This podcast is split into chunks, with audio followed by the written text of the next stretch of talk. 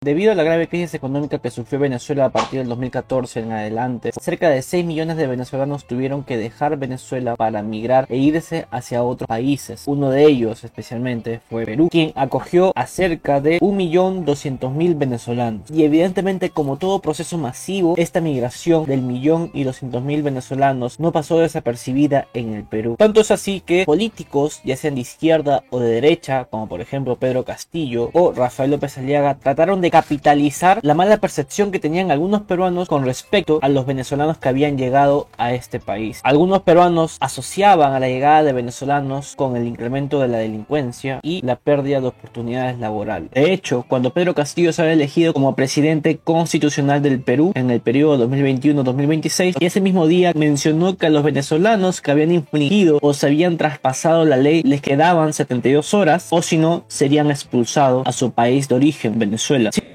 Estamos seguros que conjuntamente con la Policía Nacional del Perú podremos acceder a una más eficiente seguridad pública.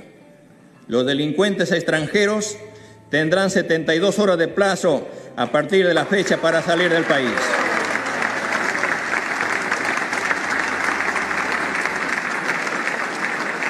Sin embargo, esta declaración no llegó a mayores debido a la propia inestabilidad política que había en el país hasta el día de hoy. Pero en diciembre de 2021 se lanza la operación Cacería que consistía en la expulsión de venezolanos hacia su país de origen. Y de hecho, hace poco el primer ministro Aníbal Torres anunció que se presentará un decreto de ley para poner en marcha esta expulsión de los venezolanos hacia su país de origen, especialmente estos que se encuentran al margen de la ley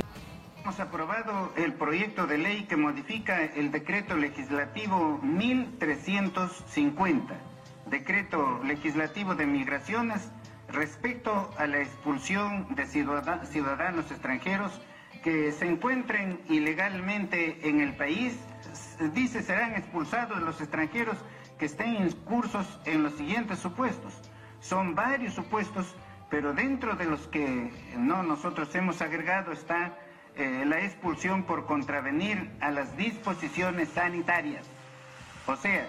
todo extranjero que se encuentre en el Perú tiene que cumplir con las disposiciones sanitarias, como son, por ejemplo, las vacunas, en nuestro medio las tres vacunas. Eso es exigible no solamente, por supuesto, para extranjeros, sino también para nacionales. Ahora, la migración es un fenómeno social que siempre está en el punto de mira, en el sentido de que los nativos, las personas que residen en el país que reciben las migraciones, no ven con buenos ojos la llegada de inmigrantes. De hecho, a la migración se le da una connotación negativa y cada vez que llegan migrantes de un país hacia el otro, reciben malos tratos en términos xenofóbicos. Y evidentemente los políticos populistas no han dejado pasar esta oportunidad para instrumentalizar esta percepción negativa que tienen los nativos con respecto a los migrantes. Un claro ejemplo, como le mencioné, el propio Pedro Castillo, el propio Rafael Aliaga, pero si queremos ir a otros lugares, también podemos mencionar a Donald Trump, quien propuso que los mexicanos mismos iban a construir un muro para que ellos no pasen o no puedan pasar a Estados Unidos, lo cual evidentemente al final resultó ser una mentira. Pero ahora hay que preguntarnos si es así realmente, que la migración tiene externalidades negativas, si la migración perjudica al nativo en términos de delincuencia o en el mercado laboral. En este video voy a hablar especialmente de casos peruano, pero sobre literatura económica en general acerca de los efectos de la migración masiva en el país que los recibe. Un reporte del Centro de Investigación de la Universidad del Pacífico encontró que la delincuencia había caído en el periodo 2018-2019, justo en el periodo en el que llega la gran oleada de migración venezolana hacia el Perú. Y evidentemente seguido por la caída de la delincuencia en el año 2020, por la cuarentena, por la pandemia y estas políticas que se aplican. Las denuncias que fueron en el 2018 400,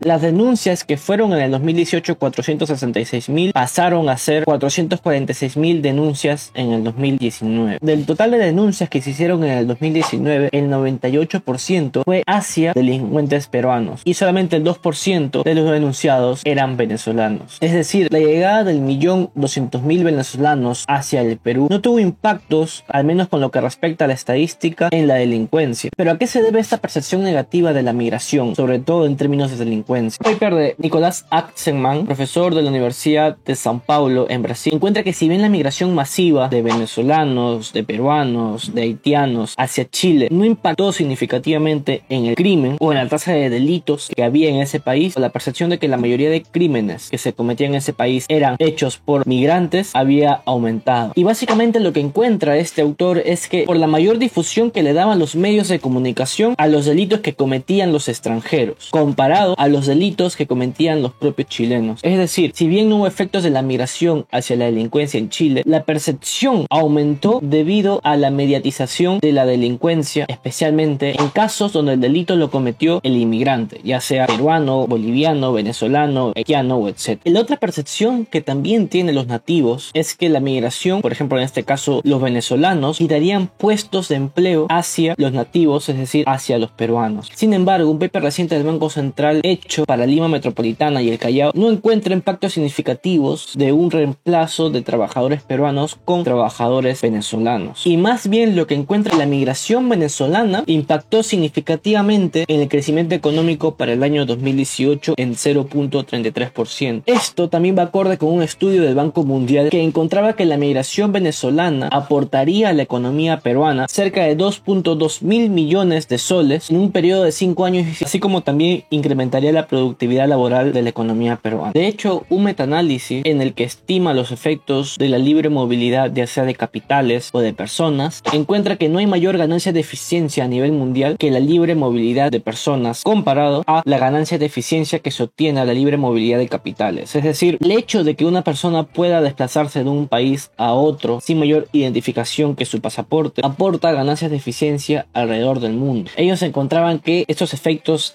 eran entre 67%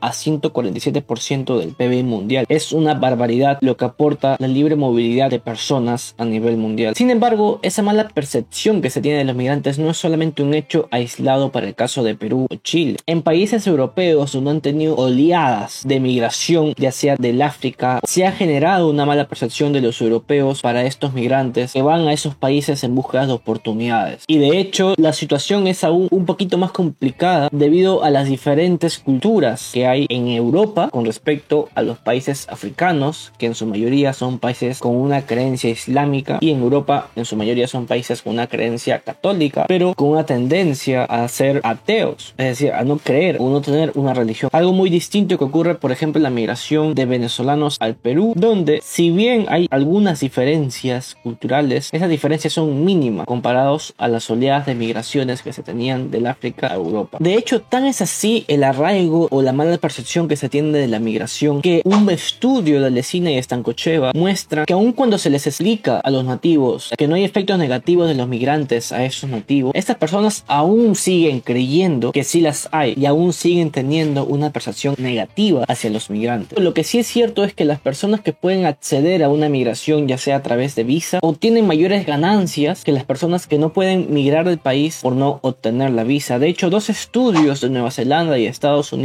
muestran precisamente esto, que no hay mayor diferencia entre una persona que obtiene una visa con una persona que no tiene una visa y sin embargo los ingresos de la persona que obtiene esta visa para poder migrar llegan a sextuplicarse comparado a los ingresos promedios de las personas que no pueden obtener una visa. En resumen, la migración genera casi un efecto de lonche gratis en el sentido de que todos ganan, tanto las personas que reciben a los migrantes como los migrantes que dejan su país de origen. Un estudio pionero sobre la migración es el que realizó David Carr en 1980 acerca de los cubanos que dejaron Cuba a través de botes y llegaron a Miami. Cerca de 125 mil cubanos llegaron a Miami entre abril y septiembre de 1980. Estos cubanos en su mayoría sin educación o con muy poca, lo que David Carr encuentra es que no hubo efectos, ya sea en el corto plazo o en el largo plazo, de que esta migración de cubanos haya impactado